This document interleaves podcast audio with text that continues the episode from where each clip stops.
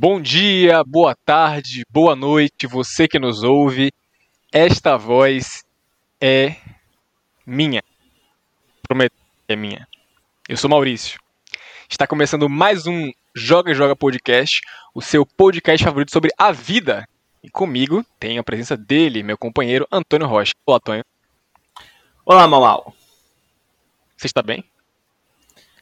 Defina bem. Então vamos seguir em frente. É, como vocês sabem, a gente está atônito a cada episódio que passa, porque está acabando e a cada episódio que a gente grava significa menos um para conta. Cada mais um é menos um. Então, falar de futebol brasileiro nunca foi tão satisfatório quando você sabe que está acabando. E é com palavras tão motivacionais e tão felizes que a gente vai dar início falando de um, épico absoluto que aconteceu na rodada agora, na 37 rodada do Brasileirão 2020, que foi um. Eu não sei nem como descrever o que aconteceu em Fortaleza na noite de sábado, no embate entre Fortaleza e Bahia, dois times que estão ali naquela zona do indefinido, né? Neste exato momento ocupando 15ª e 16ª colocação os dois times. Mas foi um confronto que deu muito o que falar, porque sempre, independente do resultado, daria o que falar, seja falar coisas boas ou coisas ruins. Em especial, falaremos de coisas incríveis, que foi o 4 a 0 que o Bahia deu no Fortaleza, visitando a equipe cearense, num, numa loucura alucinante, com direito a um hat-trick do atleta Rodriguinho, aquele mesmo Rodriguinho, que, que tem, o torcedor corintiano conhece bem o Rodriguinho, pode falar o que quiser sobre ele. E foi um, uma loucura, loucura, loucura, como diria Luciano da família Hulk. Antônio, o que, é que você tem a falar sobre esse jogo? Eu tenho que dizer que esse jogo foi o caos! Foi um caos para a defesa do Fortaleza, que registrou no Ceará mais um terrível caso do ebola. Ebola na rede do Leão. Mas não o Leão de Salvador. O Leão do Castelão. O Bahia não teve piedade. Bahia entrou nesse jogo sabendo que precisava da vitória e atrás da vitória foi sem nenhuma piedade. Você viu que eu falei vitória, não foi? É, exatamente. Preste atenção nisso. O que, é o que, é que significa isso? Não sei. Talvez você possa me dizer e mandar uma DM depois explicando o que foi que eu quis dizer eu dizer vitória e não triunfo. Mas o Bahia saiu vencedor dessa partida com um resultado assim que é realmente a gente falou vários momentos aqui. Eu acho que essa eu estou feliz em poder estar comentando essa rodada especificamente porque eu tiro de mim um peso que estava marcado desde aqueles primeiros prints do Joga e Joga, onde eu falava quais times podiam ficar tranquilos que não iam cair no Brasileirão. Eu acertei todos. Então agora eu posso ficar tranquilo sabendo que ninguém vai me cobrar um Pix com os prints que eu disse, né, falando que o Fortaleza não precisava se preocupar, o Bahia não precisava se preocupar. E aí, ó, não precisa se preocupar. Porque agora quem precisa se preocupar é o Vasco, que precisa fazer 12 gols no Goiás. E torcer para Fortaleza e Bahia, quer dizer, só o Fortaleza, né? Perder, visto que o Bahia, apesar de também ter 41 pontos, tem, uma, tem duas vitórias a mais do que o Vasco. Então é impossível o Vasco ultrapassar o Bahia e o tricolor de aço já pode ficar feliz e aliviado porque está garantido na primeira divisão por mais uma temporada. Agora o que resta ao Bahia é tentar garantir aí uma vaguinha na Sul-Americana né, da próxima temporada, que começa já já. E sempre bom deixar claro também que essa Sul-Americana vai ser especial. Vai imitar a Liga Europa, que acontece lá no Velho Continente, e terá dessa vez também fase de grupos. E para quem está na Libertadores, é bom lembrar também que dessa vez, se você ficar em terceiro lugar na, no, no, no, seu grupo na Libertadores, você não vai mais para a Sul-Americana. Só vai para a Sul-Americana pela Libertadores quem cair na terceira fase. E aí, nessa rodada mesmo, o nosso amigo Corinthians já fez grande, grande dever aí, que foi garantir essa vaguinha na Sul-Americana da próxima temporada sem precisar passar pelo vexame de cair na terceira fase da Libertadores. Não. Já adianta aqui meu parabéns para os Batman do Mancini com esse incrível planejamento. Agora o Bahia, como falei, resta torcer para essa vaga na Sul-Americana, que não é nada impossível, né?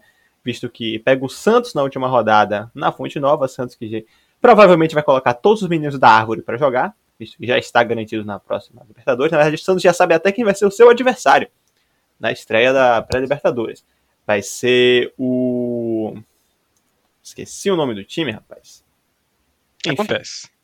É um time que o Santos já sabe que vai enfrentar. E eu de futebol, o... né? É um time importante deixar claro. E eu espero que o Ariel Roland, que o Ariel Roland que já, já assumiu, já vai assumir o Santos agora, né? O Cuca já saiu. Espero que ele saiba mais do que eu sobre o próximo adversário do Santos aí, nessa segunda fase da Taça Libertadores da América. Já o esporte vai pegar o Atlético Paranaense, que não tem mais nenhuma pretensão também, ao menos que goste de dinheiro bastante e queira se manter nesse nono lugar, né, para pegar um pouquinho mais de dinheiro do que teria caso ficasse em 12 lugar, por, por exemplo. Né? E o esporte a gente sabe como é difícil jogar na Arena da Baixada, né? Então, acho que o Bahia tem tudo para conseguir mais um triunfo e conseguir conquistar essa vaguinha aí na Sul-Americana da próxima temporada. Já o Fortaleza, Fortaleza, apesar dessa derrota, né, a gente lembra que o Fortaleza tem uma sequência muito interessante de duas vitórias que garantiram seis pontos que praticamente foram suficientes para poder livrar o time do rebaixamento. Né? Tanto que o time relaxou completamente e nas duas últimas rodadas tomou sete gols. Tomou 3 a 0 do Palmeiras e 4 a 0 do tricolor soteropolitano. E aí, realmente, pro Vasco, jogando essa bolinha que vem jogando, com esse time que o Vasco tem, fazer 12 gols no Goiás é realmente é muito, muito complicado. Fortaleza relaxa nisso, porque se fosse em relação ao adversário, como o Bahia pode relaxar pensando no adversário, o Fortaleza eu acho que não tem essa mesma facilidade. Porque vai pegar o Fluminense, Fluminense embaladíssimo e que ainda disputa alguma coisa, né? Importante deixar claro que Fluminense está em quinto lugar, dois pontos do tricolor paulista. Falamos muito de tricolor nesse começo, hein? E pode conquistar esse quarto lugar se vencer o Fortaleza e o São Paulo tropeçar diante do Flamengo, que também não seria nenhum absurdo. Então o Fluminense ainda disputa essa vaga no G4, que além do dinheirinho a mais, pode garantir de vez o time na fase de grupos da Libertadores da próxima temporada. Falei de muitos times aqui, né? Você pode perceber. E gostaria apenas de terminar minha fala dando parabéns para o atleta Rodriguinho, que tem passado por muitos problemas físicos, né? Desde que ele chegou ao Cruzeiro, né? na temporada passada, isso ainda, né? E parece que está voltando aos poucos a forma, e se for o caso, é uma ótima notícia para todos os torcedores do Bahia, porque vão poder contar com um jogador que, apesar da idade e apesar de não ter tido uma carreira tão brilhante, digamos assim, é um jogador diferenciado para os padrões do futebol brasileiro e pode ajudar o Bahia na próxima temporada bastante, Maurício. Amigo ouvinte, se você percebeu, é... discutindo o primeiro jogo do episódio, que foi um confronto entre o 15 e 16 colocado da tabela, meu camarada acabou falando de aproximadamente 90% de tudo que pode se falar do futebol brasileiro neste momento. Então, se você acha que futebol é só 22 caras em, em dentro de quatro linhas, você está completamente errado, né? Tudo se conecta. O futebol é uma poesia, uma caixinha de surpresas. Especialmente porque depois de vermos o Fortaleza conseguir vitórias muito importantes contra Coritiba e Vasco, né? Que eram times próximos a eles na, na zona do rebaixamento, é, conseguiram se salvar virtualmente, tomaram um, um, um, soco na cara do Palmeiras, é, completamente esperado, diga de passagem, né? Perder para o Palmeiras na situação que o Fortaleza estava, claramente acho que fazia parte dos cálculos deles. E perder para o Bahia tornou-se menos complicado, visto que eles conseguiram construir nessas duas vitórias que já mencionei, né? Mas a forma como se construiu esse placar aí foi o que realmente foi, foi magistral para a equipe do tricolor baiano. É... No caso de um 1 a 0 por exemplo, para o Bahia, Claro que haveria alguma suspeita daqueles daqueles mau caráteres que gostam de falar de, de, ah, mas o Fortaleza entregou o jogo, mas o Bahia e principalmente o Rodriguinho fizeram questão de mostrar que o mérito é todo do tricolor de aço, que fez, teve uma vitória categórica no momento tão importante para o clube, e agora não tem nenhuma pretensão de, de fazer um jogo minimamente é, trabalhoso nessa última rodada que tem para acontecer, porque já estão garantidos na primeira divisão. Né? É, em se tratando agora particularmente da zona de rebaixamento, a gente pode ver um visual estético muito agradável, haja vista que o Botafogo, o 20 colocado, é, e o Vasco, 17, compartilham as colorações preto e branco, né? Enquanto os 18 e 19 são verdes. Então, futebol também é moda, né? Você que se interessar aí por tudo que existe, o futebol sempre vai te agradar. E foi isso que aconteceu entre Fortaleza 0, 4 Bahia, nessa noite de sábado tão emocionante no país Brasil. Além dessas emoções, tivemos mais emoções envolvendo o time cearense. Dessa vez foi o próprio Ceará, que venceu o Coritiba, né? É, já falecido Coritiba, pelo placar de 2 a 0 lá na casa dos Verdões. O atleta Felipe da família Viseu, aquele mesmo que, que surgiu no Flamengo, passou pelo Grêmio, passou pelo Itália também, mas agora é do Vozão. Foi o responsável por abrir o placar. Saulo encerrou o, o placar para o Ceará. E o Ceará vai disputar pela primeira vez a Sul-Americana, né? No, no, na última temporada vimos o, o, Fortaleza se classificando para a Sula, né? Um grande feito aí do trabalho do Rogério Ceni na equipe do Fortaleza. E agora o rival do Fortal, o Vozão, na sua campanha brilhante do Brasileirão, neste momento estão em 12 colocação e estão garantidos aí matematicamente para disputar a competição. Realmente o trabalho do Gordiola foi excelente, né? A primeira vez que um técnico começa e termina um campeonato à frente do Ceará, né? O campeonato brasileirão, no caso. E, bom, o Coxa realmente venceu ali o Palmeiras justamente para manter aquela, aquele jogo de favores que meu colega Antônio comentou no último episódio. Mas realmente não faz nenhuma diferença na vida do Coxa, que já pensa aí na próxima temporada jogando a Série B. Tonhão, o jogo Coritiba 0, Ceará 2. É com você. Apenas parabenizar o trabalho do Guto Ferreira, né? Parabenizar o Ceará por ter mantido o treinador por uma temporada inteira, né? No Brasileirão. Isso é algo realmente tão raro que você mesmo falou, na né? primeira vez eu realmente. É difícil lembrar, né? Quando foi que realmente a gente viu uma equipe. Em, se, no, se entre os grandes já seria algo raro, entre times que não são considerados os, os maiores, né? Os principais do país, é algo mais raro ainda de acontecer, né? É, Para o Ceará, como você falou, algo histórico, algo único, algo raro, né? E é interessante lembrar que o Vozão ainda pode alcançar a nona colocação do Brasileirão, né? Então, talvez a gente acabou de ter informação aqui de que a Austrália e o Catar não vão disputar a Copa América por conta do coronavírus nesse ano. Sim, esse ano vai ter Copa América. Então, talvez aí algum time de algum outro país aqui resolva não disputar a Libertadores e caia também aí uma vaga nos braços do nono colocado. É bom lembrar que o Campeonato Uruguaio ainda não acabou, não se sabe ainda quando é que, quando é que a gente vai saber quais serão os outros dois classificados do Uruguai para a Libertadores da América da próxima temporada. Então, essa nona, esse nona colocação entre o brasileiro ainda pode, pode dar o que falar, viu? É, e, enfim, apenas parabéns ao Fusão, excelente trabalho do Guto Ferreira, parabenizar o atleta Vina, né, que é um dos principais artilheiros desse campeonato, tem 13 gols, né, tá em terceiro lugar, é, tá na seleção do Campeonato Brasileiro, seleção essa que temos quatro artilheiros né, no campeonato com 17 gols e dos quatro apenas dois estão na seleção. Né? Não entendi né, os critérios aí para os outros dois co-artilheiros também não estarem na seleção do campeonato, ao menos um deles, né? Enfim, sei lá. Mas enfim, não sou eu quem faço esses critérios malucos. Ainda bem, posso ter essa felicidade na minha vida que é não ter qualquer participação com critérios neste nosso país. Parabéns para o Ceará, para o Coritiba. Espero que tenha uma temporada melhor, né? Agora nesse 2021. E é isso aí. Vida que segue. Obrigado, Curitiba, por nos ajudar a trazer o Abel Ferreira para o Palmeiras. E melhor sorte para vocês aí em 2021. Bom, e então vamos seguir aqui nossa sequência de jogos, falando de um jogo que acho que só quem teve sorte foi quem não assistiu, né? Porque um placar de 0 a 0 permaneceu no... até os 90 minutos, até o apito final, entre Goiás 0, Bragantino 0. O, o Red Bull Bragantino, mais uma vez, foi segurado, conseguiram segurar a máquina sem freio do ano de 2021, que era o Bragantino, né?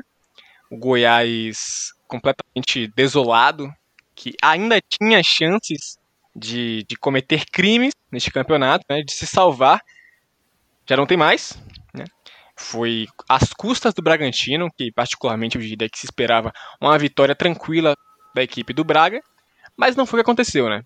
Então, o Goiás garantido na próxima edição do Campeonato Brasileiro Série B. E o Bragantino estacionado com seus 50 pontos neste momento na 11ª colocação. Consuma aí a sua vaguinha na, na Sul-Americana da temporada 2021. É, sem o menor interesse de ter realmente participado da pré-Libertadores tão aterrorizante que pode ser dessa próxima época. Antônio, o que você fala sobre Goiás 0, Bragantino 0? É, realmente, o Goiás era o time dos que estão na zona de rebaixamento que mais tinha evoluído e conseguido resultados nas últimas rodadas, né? Tanto que era um jogo muito importante para o Goiás e que, inclusive, o Goiás esteve perto, em várias oportunidades, de abrir o placar e sair com a vitória, com esses três pontinhos que iriam realmente inflamar um pouquinho a última rodada do Campeonato Brasileiro. Mas não aconteceu, o Goiás apenas empatou, garantiu aí o seu descenso mais uma vez, o Goiás, se eu não me engano, é um dos times que mais acumula é, caídas da Série A para a Série B no Campeonato Brasileiro de pontos corridos, esperando aí o Vasco, né, para se juntar matematicamente a essa, esse grande pódio do futebol brasileiro, que é acumular uma queda para a segunda divisão. Né? Isso é algo que constrói o caráter. Pessoa, ela, quando ela vê o seu time cair para a segunda divisão, isso isso ajuda ela a, a, a, ser uma pessoa melhor. Você cresce muito na vida. É, é importante. É, é, um sentimento que todo mundo, todo mundo precisa passar uma vez na vida. Eu já passei duas vezes e não gostaria de passar nunca mais. É, continuando aqui, sem ficar muito emotivo nesse momento, antes que as lágrimas desçam, é, o Bragantino, né, manteve aí realmente essa vaguinha na Sul-Americana e como a gente falou aqui, né, era o planejamento deles no começo da temporada garantir uma vaga na Sul-Americana da próxima temporada. Começou o primeiro turno muito mal, né, na zona de rebaixamento, um dos piores times, e no segundo turno, realmente, com o Maurício Barbieri, foi outro time, virou uma máquina. Claudinho aí arregaçando com tudo, é um dos artilheiros, está na seleção do campeonato merecidamente.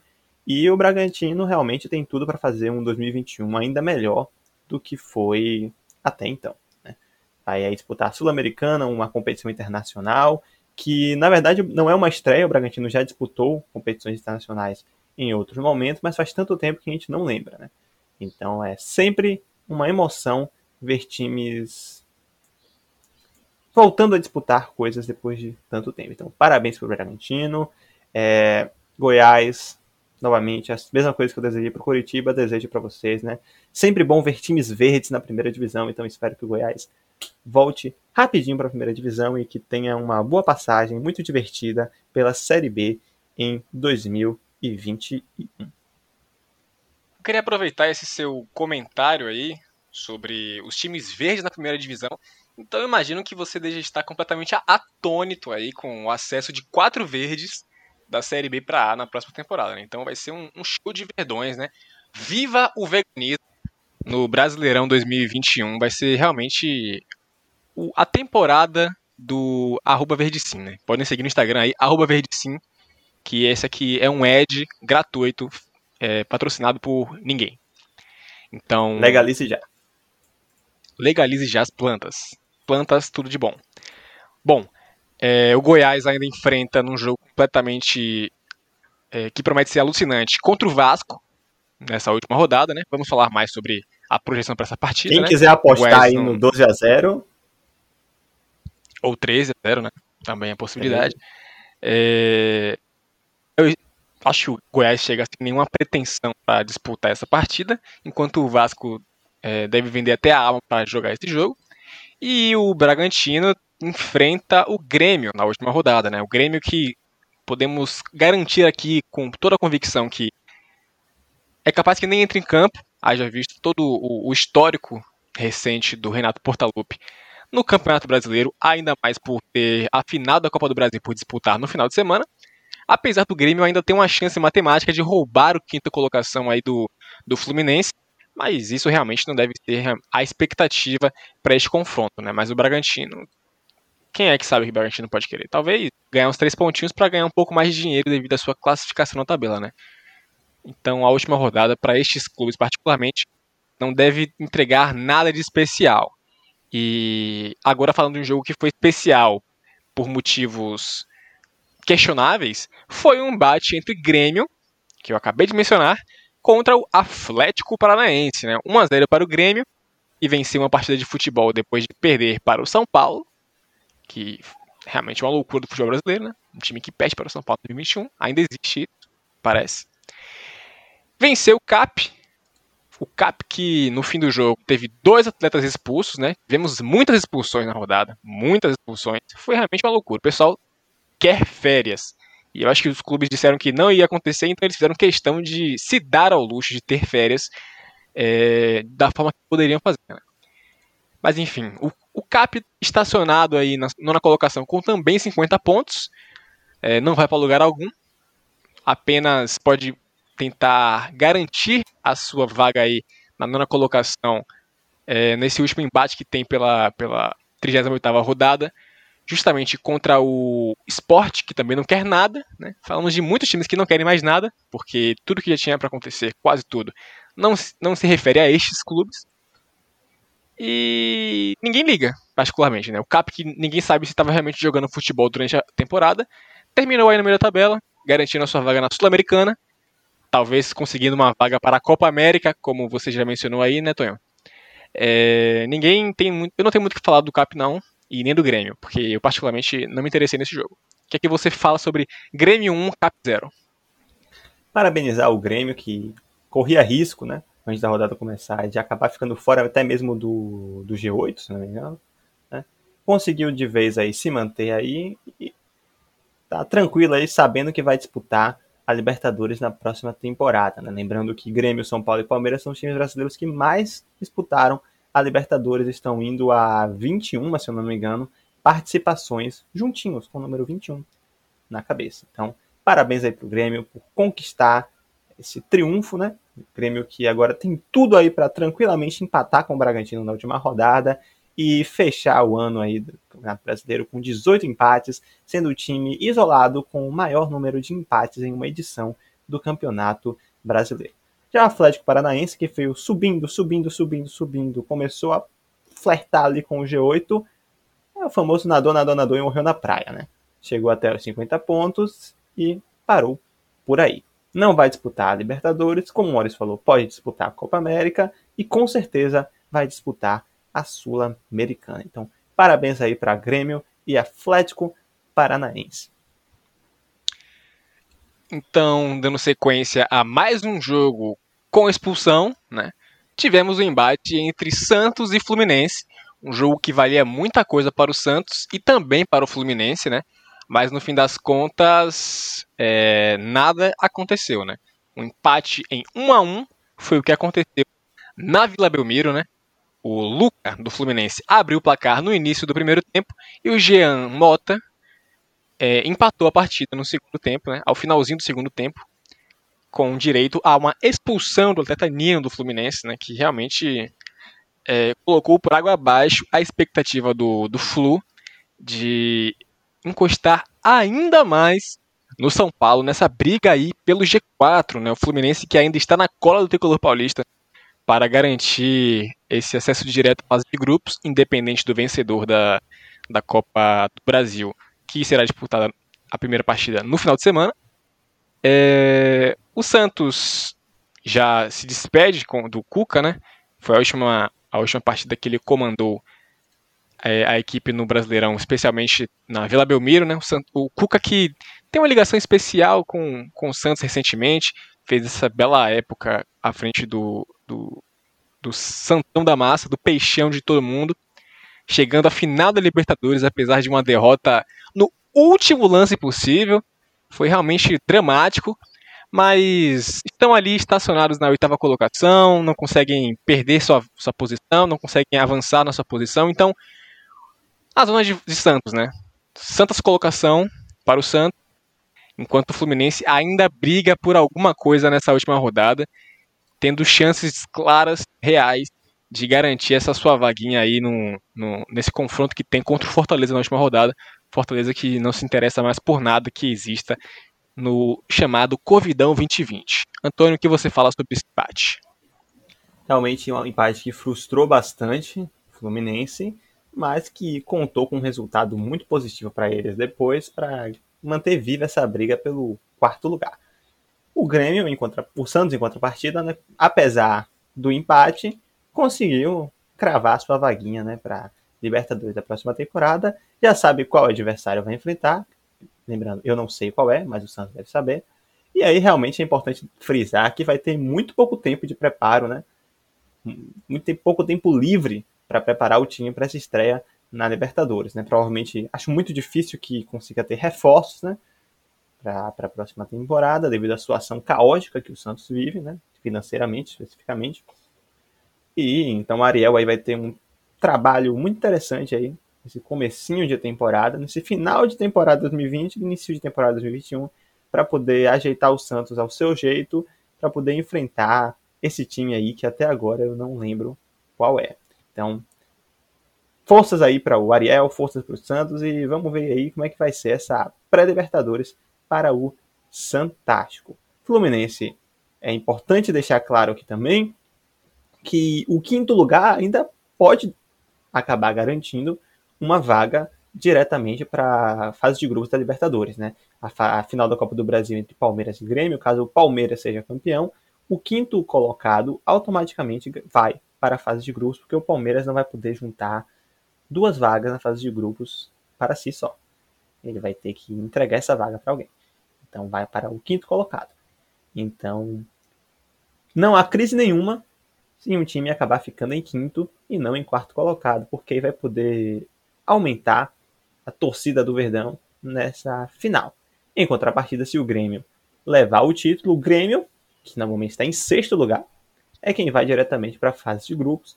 E aí o quinto e o oitavo teriam que se degladiar na chamada pré-Libertadores contra adversários que eu sei que um é o Ayacucho, o outro eu não lembro o nome. Então, parabéns aí para o Fluminense e parabéns aí para o Santos. E agora, parabéns, vai para o embate entre Esporte e Atlético Mineiro, que também teve uma expulsão no, na, na, súmula, mas foi uma expulsão diferente. Né? Uma expulsão de alguém que claramente, realmente queria ser expulso, não só da partida, mas do país, né? O atleta Jorge Sampaoli, também conhecido como treinador do Galo, foi expulso no finalzinho do jogo do banco de reservas. Né? ele percebeu que havia uma tendência a expulsões na rodada, fez questão de fazer parte disso aí ao baixar as cortinas, ele que já está é, deixando a equipe do Galo, deve pegar a equipe do Olympique de Marseille da França, tomar o comando da equipe. É uma, uma batalha completamente louca, com requinte de crueldade. Né? O Sport 2, Galo 3, foi tudo muito louco, tudo muito alucinante. O Galo abriu o placar logo no início do jogo, Dalberto fez um, um gol interessante, né? Eu digo interessante porque ele estava no lugar certo na hora certa e conseguiu finalizar bem para empatar. No segundo tempo, o Galo voltou à frente com o gol contra o do Rafael Thierry. Thiago Neves, que é praticamente o dono do esporte, empatou mais uma vez e Marrone, aos 98 minutos, desempatou. Completamente louco, né? Não faz o menor sentido o que aconteceu nessa noite aí na Ilha do Retiro. Então, é realmente o que a gente espera do futebol brasileiro, né? Nada faz sentido em momento algum. Até num jogo que a gente não sabe o que esperar, haja vista o retrospecto, especialmente do Atlético Mineiro em toda a competição, enquanto o esporte talvez não esperasse realmente nada desse jogo, porque o rebaixamento já não era tão preocupante comparando-se aos seus principais rivais na zona da bagunça. Sport 2, Galo 3, Antônio, o que você fala? O Sport bem que tentou, mas não conseguiu sair com esse, com algum pontinho aí nesse jogo contra o Galo. É importante aqui, eu acho, essa curiosidade aqui, que dos cinco times que estavam até então lutando contra o rebaixamento, apenas um não conseguiu somar pontinhos nessa rodada, que foi o Fortaleza. Isso porque jogou contra outro adversário. Então, a dor do Fortaleza serviu para alimentar a esperança de outro concorrente na briga contra o rebaixamento, que foi o Bahia, que a gente já falou aqui. Então, uma rodada muito boa para se estar na parte de baixo da tabela, visto que até o Lanterna venceu. É, então, fica aí essa dica aí para talvez aí nessa última rodada ficarmos de olho nos times que estejam lá na parte de baixo, porque pode ser que eles consigam vencer os times que eles enfrentarem. Então, atenção aí nesse, nessas odds para a próxima rodada do Brasileirão. O Atlético Mineiro, com essa vitória, apesar de não disputar mais o título, serviu para garantir que o time vai direto para a fase de grupos da Libertadores da próxima temporada. Né? O Atlético Mineiro ainda luta para garantir esse terceiro lugar, que apesar de não fazer diferença entre terceiro e quarto, ao menos uma compensaçãozinha financeira é sempre bem-vinda nesses períodos tão difíceis que nós estamos vivendo, né? Até porque os times não têm receita de estágio, não têm receita de torcida. Então qualquer premiação vem a calhar. O Jorge Sampaoli ele realizou, né, o sonho de milhões de brasileiros desde 2019, que é ir embora dessa desgraça de país. Então, parabéns Jorge Sampaoli, você conseguiu ir embora do Brasil. Fico muito feliz por você e boa sorte aí no provavelmente o Olympique de Marseille, né? E o Atlético Mineiro aí, né? Está aí de olho já, um técnico para a próxima temporada. Vamos ficar atentos para ver quem é que o Atlético Mineiro vai contratar. Um técnico que, ao que tudo indica, vai ter um elenco muito forte em suas mãos para a próxima temporada, né? Um time recheado aí de jogadores com muito potencial. É, o Atlético Mineiro tem tudo para fazer mais uma temporada muito interessante nesse ano de 2020. Então, parabéns, Galão, e parabéns ao esporte, ao Leão da Ilha do Retiro, que conseguiu garantir a sua permanência na Série A por mais uma temporada e agora disputa aí para ver se vai disputar a Sul-Americana na próxima temporada ou não. Então, parabéns ao esporte. Vamos ventilar aqui uma especulação sobre o novo treinador do Atlético Mineiro. É, fontes seguras afirmam que Guto Ferreira, o Gordiola, é, faz parte da, da pauta do Galo para tomar para gerir o elenco, ser o novo treinador da equipe na próxima temporada. Mas eu ventilo aqui um treinador é, com ótimas ideias que está desempregado e pronto para ter sucesso no futebol. Fernando Diniz do Galo? Eu apoio. Então, vamos dar sequência aqui na nossa análise da rodada, né? Num, num jogo melancólico, completamente é, é, doloroso, que foi um jogo entre Corinthians 0, Vasco da Gama 0, que deixou o Vascão numa situação delicada, virtualmente rebaixados neste momento, e a equipe do Corinthians que já carimbou a sua ausência na Libertadores da época 2021, né? Próxima temporada. É, as duas equipes chegam a esse embate aí é, grogues, né? O Corinthians que vinha de duas derrotas, efetivamente para Flamengo e para o Santos, e o Vasco que vinha de três derrotas, três socos na cara do Vasco. O Vasco não consegue mais fazer gols. Neste momento são cinco rodadas que o Vasco não sabe mais como fazer gols e a gente pode analisar muitas coisas a pensar nisso aí, né? Porque para o Vasco se salvar do rebaixamento neste momento, na 28ª rodada, eles têm que vencer o seu último jogo, que é contra o Goiás, de forma que tire uma diferença de 12 gols de, é, contra o Fortaleza, né? E é a única equipe que o Vasco pode puxar o pezinho para ser rebaixado. Então talvez essas cinco rodadas aí, sem marcar qualquer gol, tenha sido premeditada, de forma que o Vasco vai gastar todos os gols que marcaria em seis jogos consecutivos, né, as últimas cinco, e a sexta, para se salvar de uma forma completamente louca e alucinante, né? É completamente factível, porque são 12 gols para seis rodadas, então a média de dois gols por partida. Então eu acho que é sim factível para o Vasco vencer o Goiás por esse placar, mantendo a sua média de dois gols por partida completamente normal numa equipe que contém o atleta Cano e o atleta Benítez. Né? E também o Pikachu, né? Quem tem Pikachu tem tudo, não tem medo. Então o Vasco ainda é possível salvarem. Você vascaíno que nos ouve, é possível, claro que é possível, eu acredito. E você que vai gosta de fazer apostas esportivas, confia, pode apostar R$ 1.500 no Vascão que vai dar bom. E se não der bom, meu nome é Antônio Rocha. Tonhão, o que você fala sobre o 0 a 0 completamente triste entre Corinthians e Vasco? É para eu falar ou é você porque você falou que é Antônio Rocha? Mas você é Tonhão, eu sou Antônio Rocha, você é Tonhão. Ah, sim, justo, então faz sentido. É, então, informações muito interessantes que você trouxe sobre o Vasco, sobre essas rodadas sem marcar gols. E o que pode animar ou não o torcedor vascaíno é que o Vasco é um dos poucos times do Campeonato Brasileiro que tem menos gols feitos do que partidas jogadas. Então, realmente pode ser que esteja aguardando tudo para essa rodada, mostrando um claro planejamento do projeto do professor Vanderlei Luxemburgo.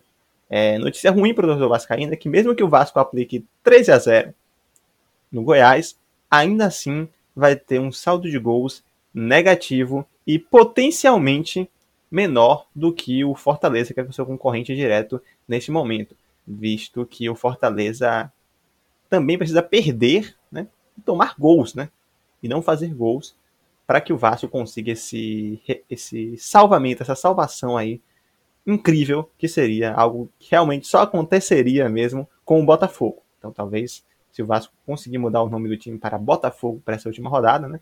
Pode chamar os advogados do Fluminense para ajudar nessa mudança aí de nome fantasia. Pode aí, quem sabe, conseguir um milagre, coisa que só acontece mesmo com o Botafogo.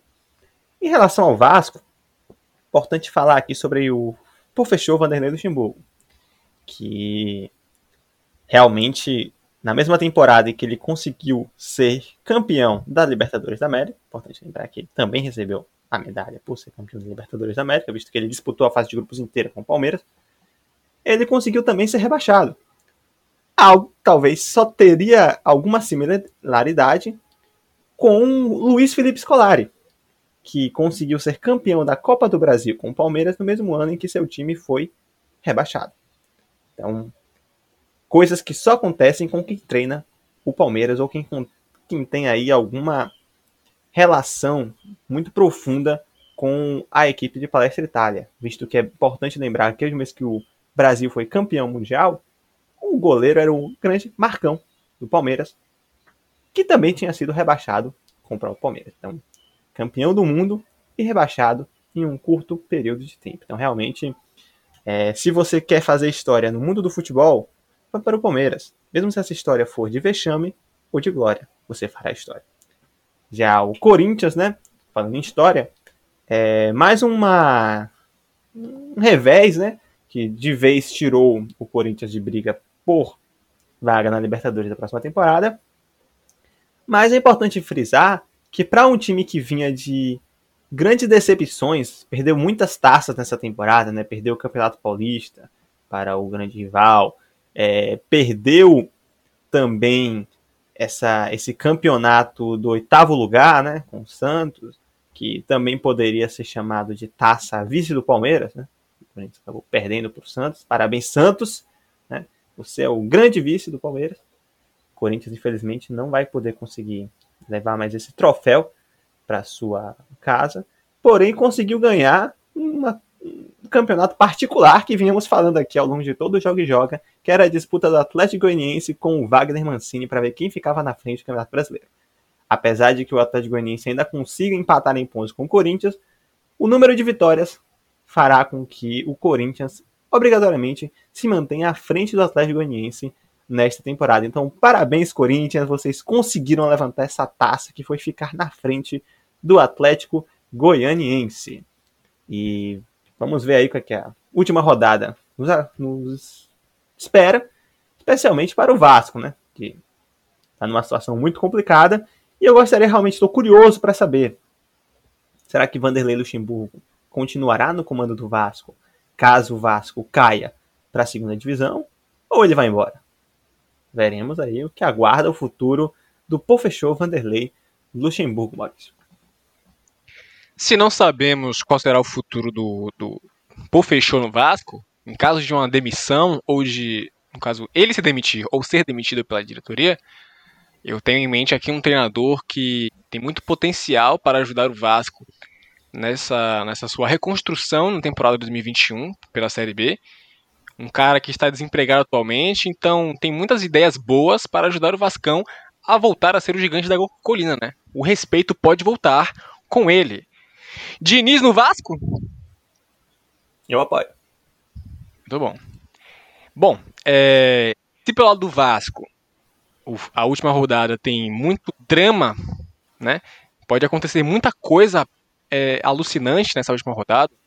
Pelo lado do Corinthians, o, o, a equipe de Itaquera também pode ser o fiel da balança, mais uma vez eu falo isso aqui sobre eles, nessa última rodada, né? Haja vista o embate que houve numa, digamos que, final do Campeonato Brasileiro na penúltima rodada. Um jogo entre Flamengo e Internacional que foi. É, teve, houveram muitas coisas acontecendo nessa partida. Né? Flamengo venceu o Internacional por 2 a 1 no Maracanã. E eu acho que o nome do jogo, o principal atleta do jogo, não foi o Jorge André Arrascaeta, né? que foi responsável por marcar o gol do empate e assistir a, a virada para o gol do Gabigol. Mas eu acho que o principal nome na partida foi o atleta Rodinei, que pertence ao Flamengo, está emprestado ao Internacional e por este motivo foi necessário ao Internacional pagar uma multa para escalar o atleta como seu titular na lateral direita. Este mesmo atleta que protagonizou é, tudo que se pode protagonizar na derrota do Internacional, né? Que com esse, com esse resultado perdeu a liderança para o Flamengo.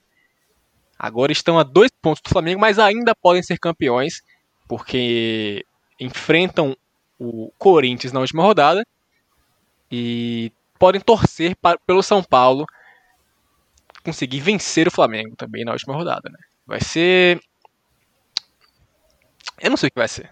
Só sei que vai ser. Rodinei que participou do gol de empate, né? Ele tentou dar um combate no atleta Bruno Henrique, Flamengo, perdeu a disputa pelo espaço e foi nesse lance que o Arrascaeta empatou. E no início do segundo tempo foi expulso numa entrada é, que gerou muita discussão, particularmente, né? Mas é, digamos que é, é uma circunstância que eu particularmente digo que eu não marcaria, eu não daria esse cartão vermelho, mas também não digo que foi completamente errado esse cartão vermelho. Mas era, era claro que isso ia acontecer com o Rodinei, né? porque muito se falou dele especificamente nesse embate, ele era o centro das atenções, e, e foi total irresponsabilidade não apenas do Internacional em pagar a multa para tê-lo em campo, mas também do seu torcedor que pagou ao Internacional, doou um milhão de reais à equipe do Internacional para estar o Rodinei, né? Então, você aí, o rei da soja, que doou um milhão de reais para o Internacional, entre em contato conosco do Joga e Joga no arroba Joga Joga PDT no, nas redes sociais. E nós podemos passar a nossa chave do Pix para que você nos ajude a continuar aqui enaltecendo a figura de Rodilindo, ou Rodinei. Flamengo 2, Internacional 1, novo líder na competição, Flamengo que não foi líder na competição nenhuma rodada até o momento, e agora no momento crucial, é o de erguer a taça, roubou a, a posição do Inter, Antônio, o que você fala sobre esse. essa. isso? Não jogue dinheiro fora. Jogue no Joga e Joga. Realmente um jogo que se esperava bastante. Foi um jogo bem interessante, né? Movimentadíssimo, muitas coisas aconteceram, né? Inclusive nada na maior parte do tempo. O Internacional conseguiu sair à frente do placar com um pênalti. Depois o parou de jogar completamente. O Flamengo conseguiu empatar. E depois aconteceu realmente o lance no segundo tempo, que foi, né? A gente sabia que alguma coisa ia acontecer. Quando um, um time paga um milhão de reais para que o atleta Rodinei possa jogar numa decisão praticamente de campeonato brasileiro contra o seu ex-time, que ainda é dono dos seus direitos econômicos, você sabe que alguma coisa vai acontecer. Né? Ele não vai, não, não, vai, não vai ser um jogo calmo, não, não vai passar tranquilo. E realmente algo aconteceu. O Rodney não fez o gol do título, como poderia fazer também, né? Ele fez algo que foi mais. Né? É, sim, verdade. Tá vendo que a trave, né? Ah, essa trave. pra, mim, pra mim, bola na trave é gol. Então, pra mim, o Rodinei fez o gol do título. Mas, para quem tem mais neurônios do que eu, Rodinei não fez o gol do título. Ele apenas foi expulso.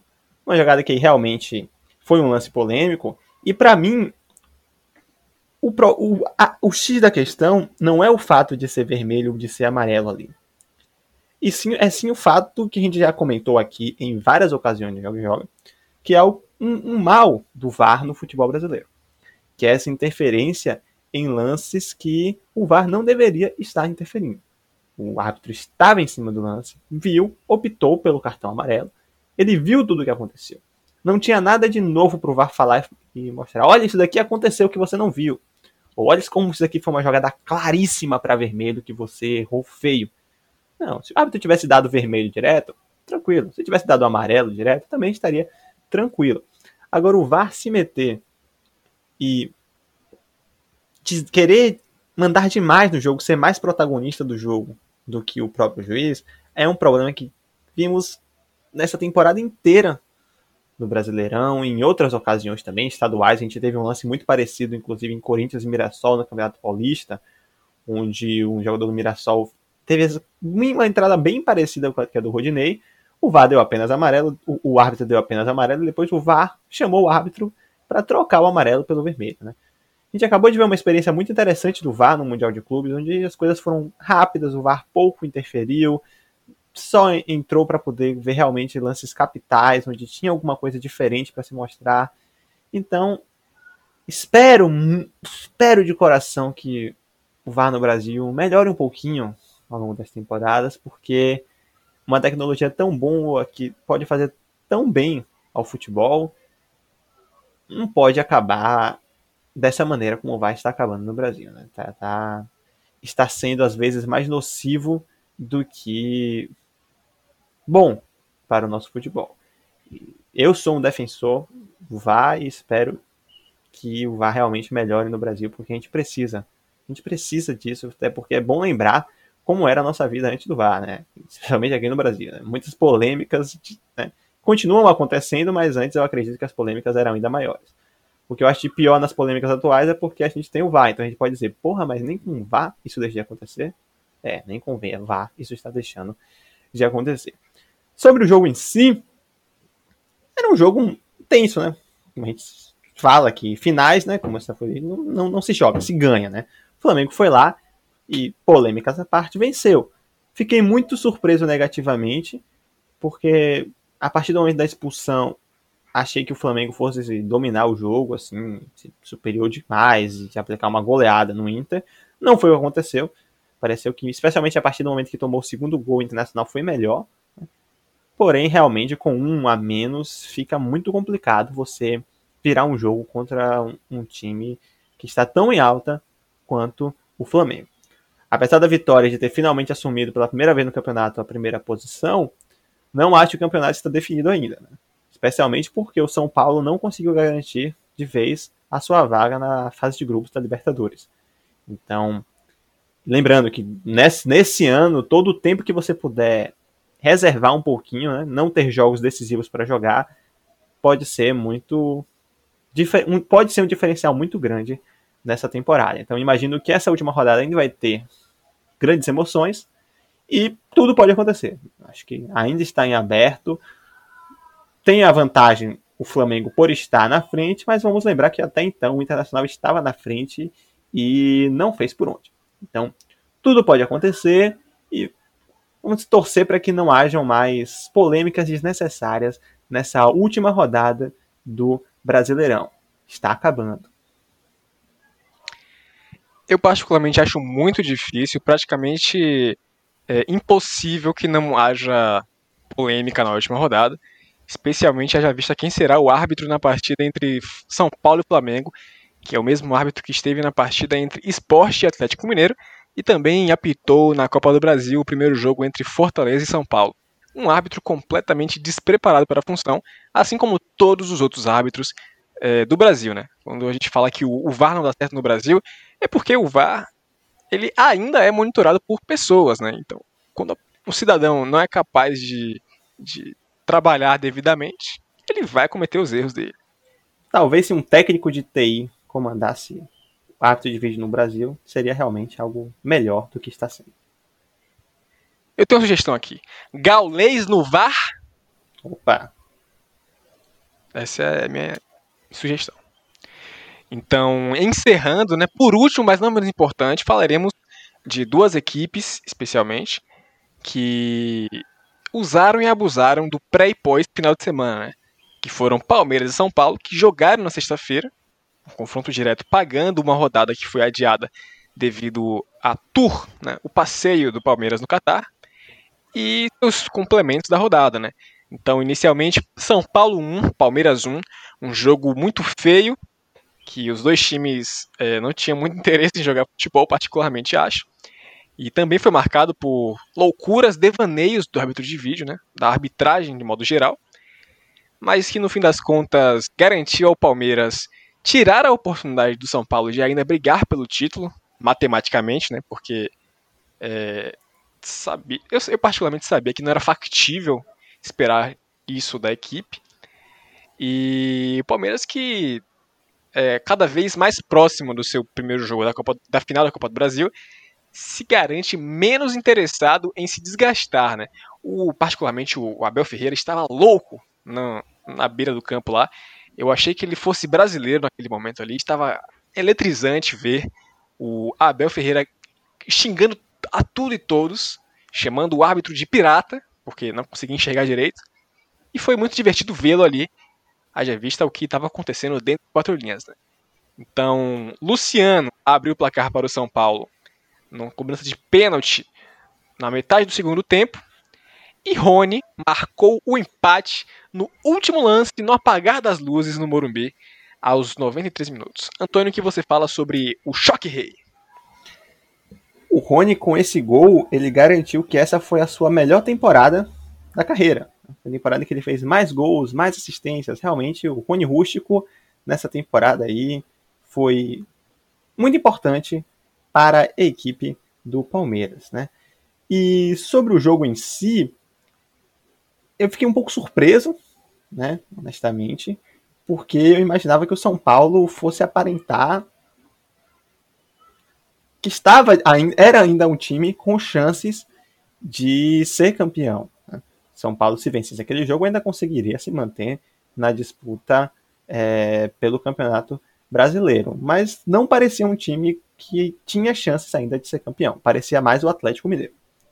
E o Palmeiras, né, foi com o time principal para esse clássico. O Abel até falou, né, que ia com o time principal porque clássico sempre tem aquele gostinho especial, né? Realmente todo mundo sabe que clássico é sempre um campeonato à parte, né? E acho que os jogadores não não, não estavam com a mesma animação que o Abel Ferreira demonstrou do lado de fora do campo, né? Realmente foi um jogo muito morno, como o Maurício falou. Não pareceu muito um clássico, tirando, é claro, pela postura do Abel, que, ao meu ver, estava doido para ser expulso e não precisar né? Talvez ele quisesse fazer a mesma coisa que o Jorge Sampaoli fez no Atlético Mineiro, né? Sair logo, não precisar, estar em campo para mais uma rodada. Né? Finalmente ele conseguiu né, a expulsão e realmente no jogo seguinte contra o Atlético Goianiense ele já não estava em campo. E falando em Atlético Goianiense, né, gente, que a gente faz esse gancho com, com as outras duas rodadas que temos a falar da 37ª, é... o Palmeiras, inclusive, pareceu mais interessado na vitória no jogo contra o Atlético Goianiense do que no jogo contra o São Paulo. E curiosamente os dois jogos foram empates em 1 a 1. Então, não sei o que pensar sobre isso. Apenas que realmente foram dois empates aí, lembrando os áureos tempos com o Vanderlei Luxemburgo, onde qualquer jogo era empate. Então, Fica aí para o Palmeiras né, a necessidade, a obrigação de ter mais um jogo na Brasileira a fazer, dessa vez contra o Atlético Mineiro.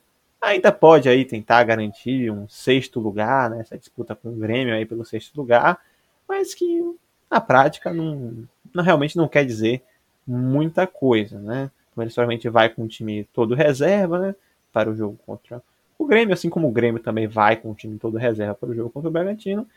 E vamos ver aí o que é que essa última rodada aguarda para Grêmio e Palmeiras. Porque para o São Paulo, talvez a única coisa que realmente reste é, além de tentar garantir a vaga direta pelo G4, é impedir que Rogério Senna seja campeão no Morumbi por outro time. Né? Acho que talvez isso seja até mais importante do que ter ganhado o clássico contra o Palmeiras. Né? Imagino, apenas posso imaginar se isso acontecer, o quão trágico seria. Né? Agora, a gente fala isso em relação ao torcedor, né? Nunca sabemos se os jogadores em campo dão sequer a mínima importância para isso.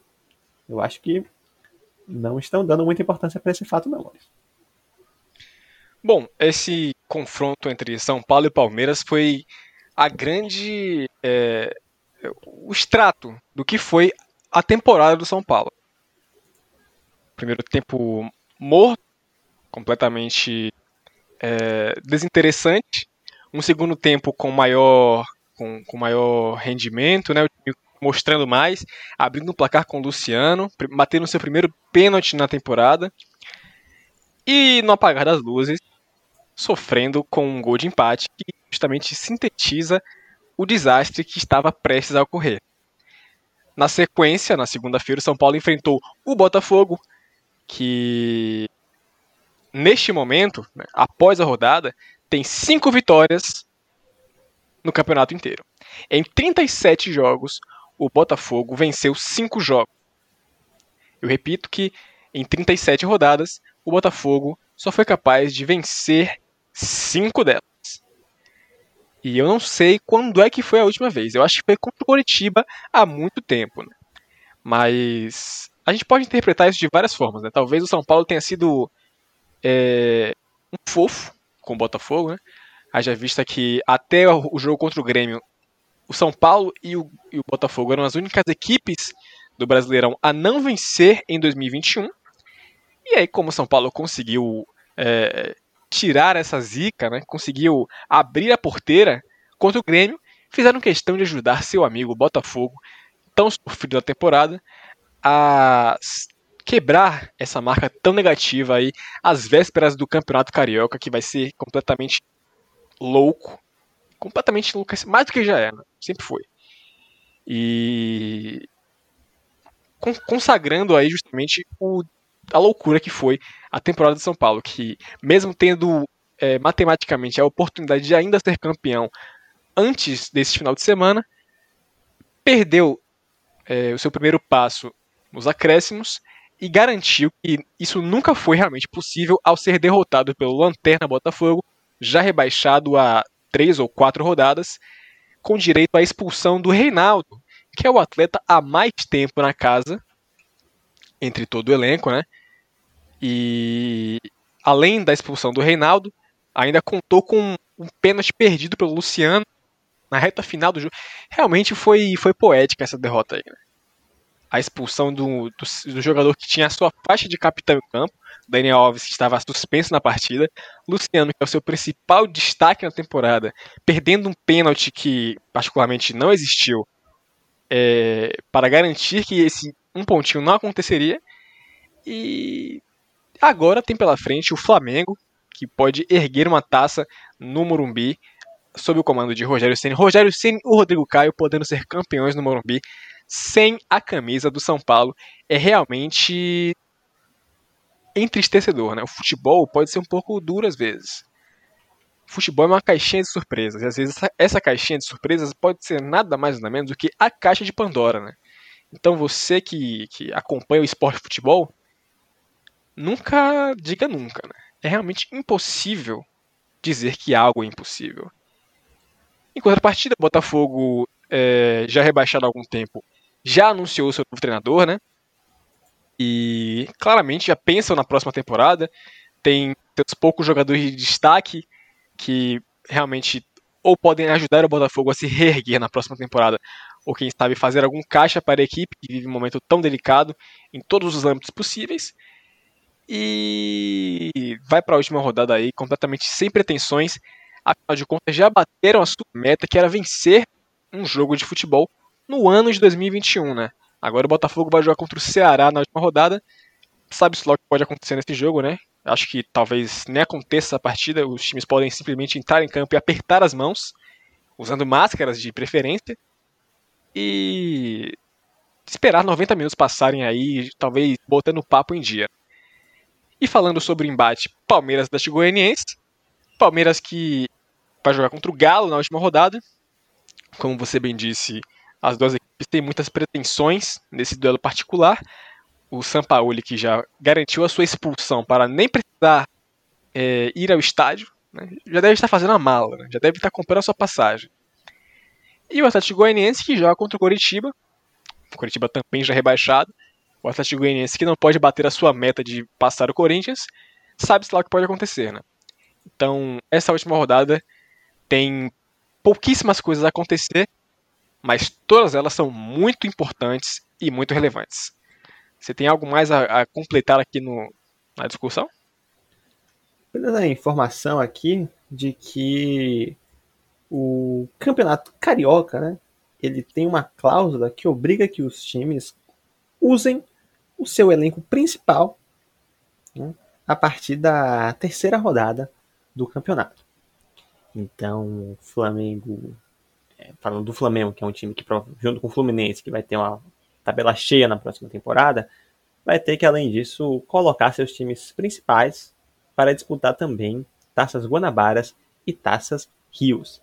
Essas taças que vão ter um dinheiro bem menor do que tinham tido até então, porque não, o Campeonato Carioca não vai ser transmitido pela Globo e a Globo que tinha um pacote com o Campeonato Carioca que envolvia também pay-per-view, no total de, se eu não me engano, 100 milhões, algo assim, dividido entre os clubes. Né? Agora vai com a Record, um total de 11 milhões de reais. Uns torcedores mais fanáticos, né? Dizem, espere até sair aí os valores do pay-per-view, né? acreditando que vai ter um valor que supere os 100 milhões né? de reais que eram garantidos com a Globo, né?